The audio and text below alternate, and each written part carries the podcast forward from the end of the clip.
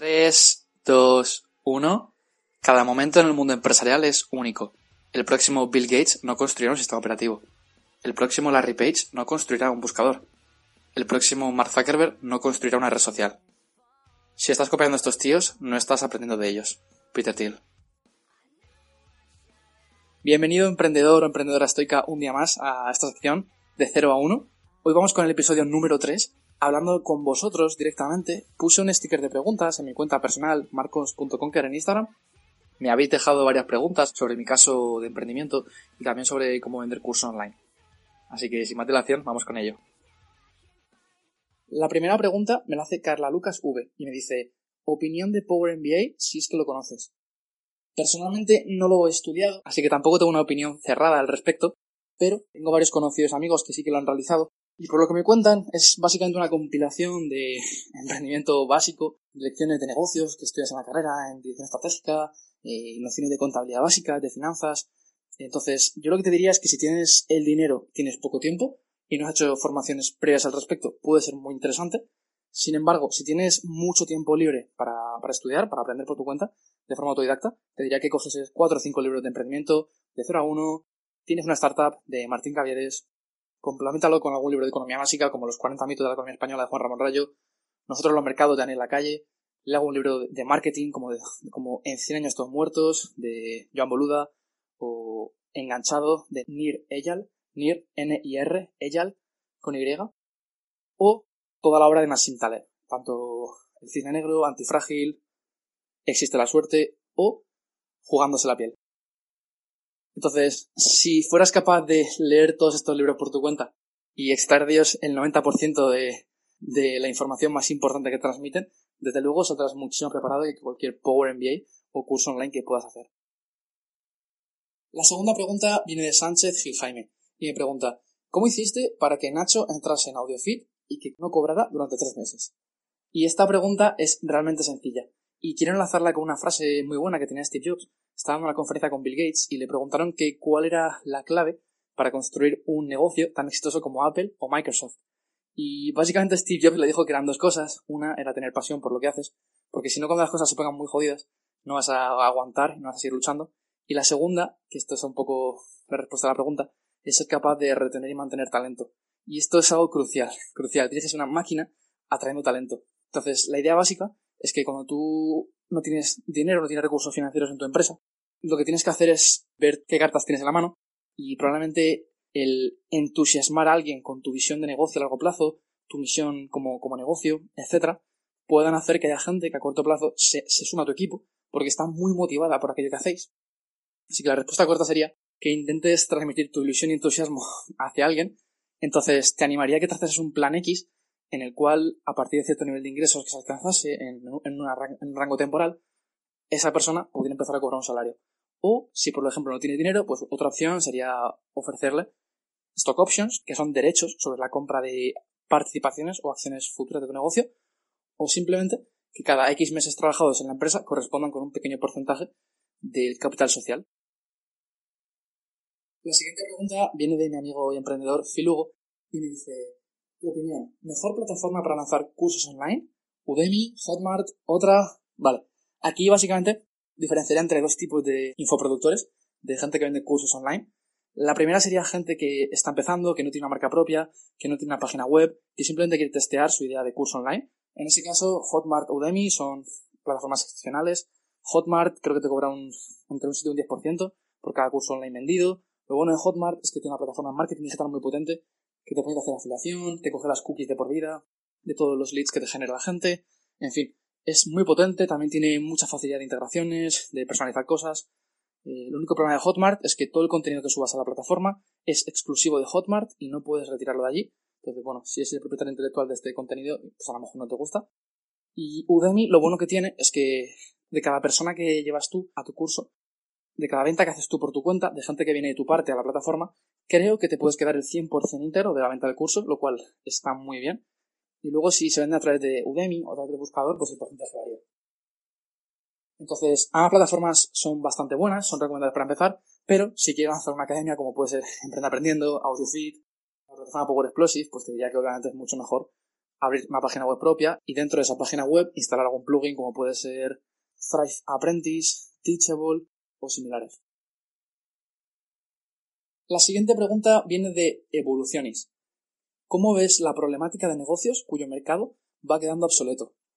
Esto es tan sencillo como lo que decía Joseph Schumpeter hace prácticamente 100 años, de que el mercado se basa en la destrucción creativa, en destruir modelos de negocio antiguos para dar lugar a modelos de negocio nuevos. Entonces, si tú estás en uno de esos negocios obsoletos, en cuyo mercado parece que va en declive, por ejemplo, tiene que ser DVDs, pues puedes intentar adaptarte y dejar de vender DVDs y empezar a, crear líneas de negocio nuevas de productos que estén en lo que se llama productos estrella, que tengan un alto margen de rentabilidad y que encima tengan alta tasa de crecimiento su mercado.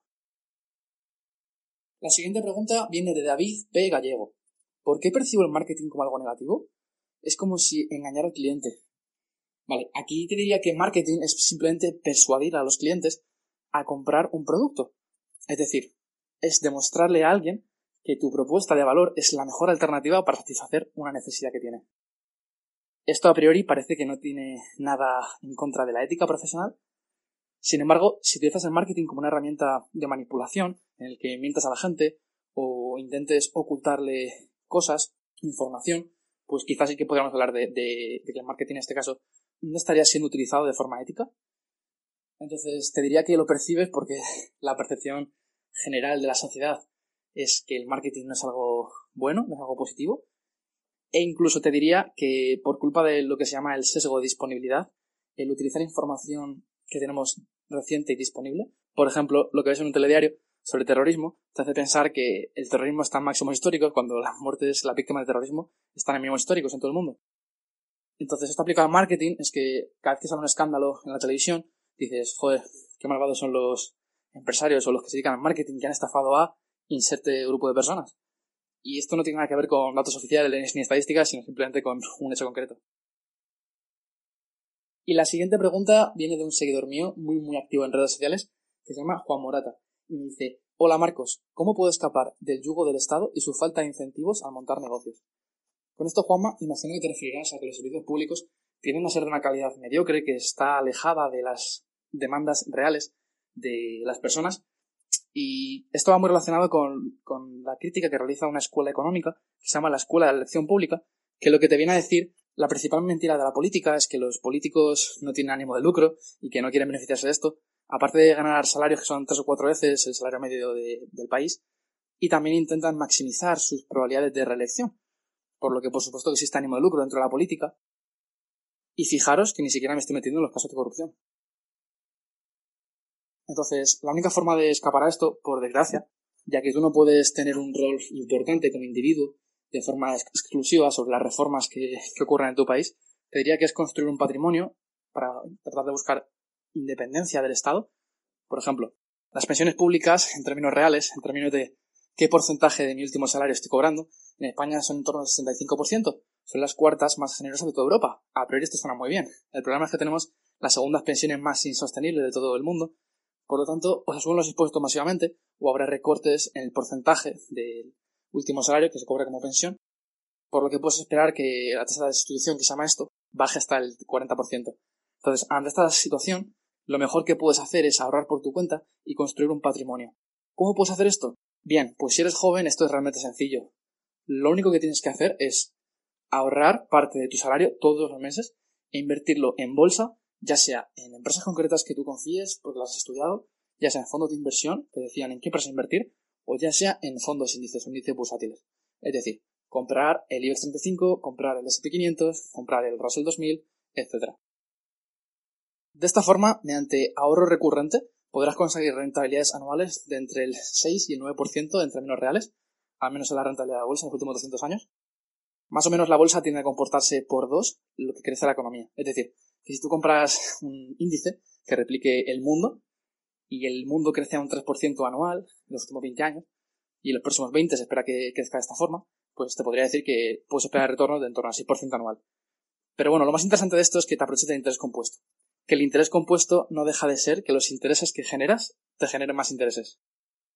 Entonces, tu ventaja como persona que tendrá entre 18 y 25 años es que tienes 40 o 50 años por delante para que los intereses te generen intereses y que los intereses de los intereses te generen intereses, aunque son un poco trabalenguas.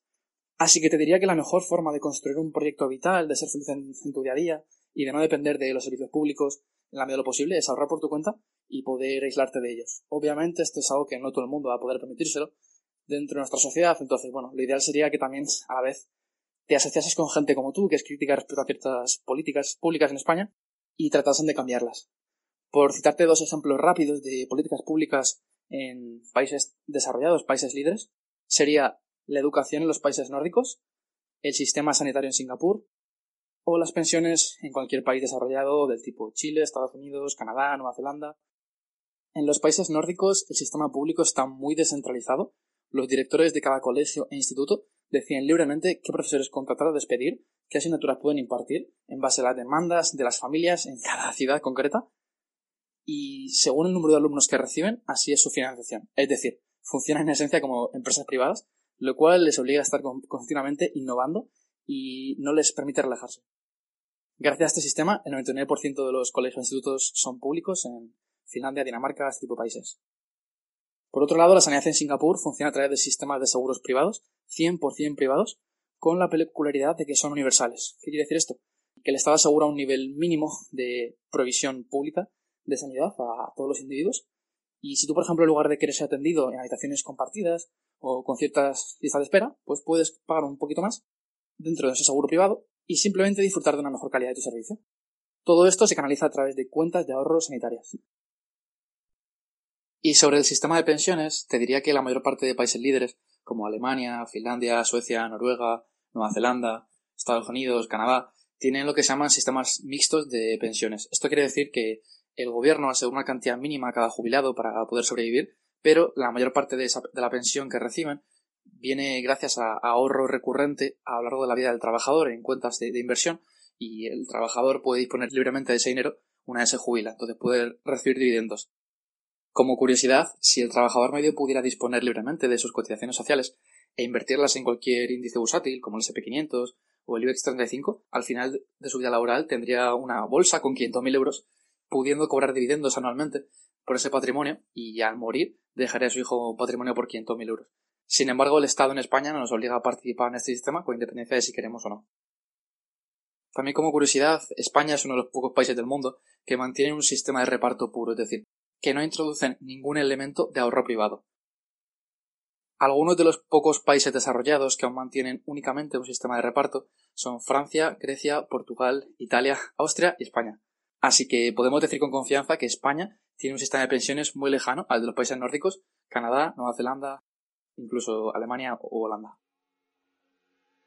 Emprendedores, hasta aquí hemos llegado al episodio de hoy. Espero haberte aportado muchísimo en este, en este episodio más interactivo, charlando con vosotros. Si te gustaría que hiciera más episodios similares, déjame todas tus preguntas en la descripción de iVoox, iTunes o Spotify, o mándame tu pregunta por mensaje directo a mi cuenta personal, marcos.conquer. Cualquier duda, sugerencia, crítica, Estaré encantado de escucharla. Y sin más dilación, te mando un fuertísimo abrazo.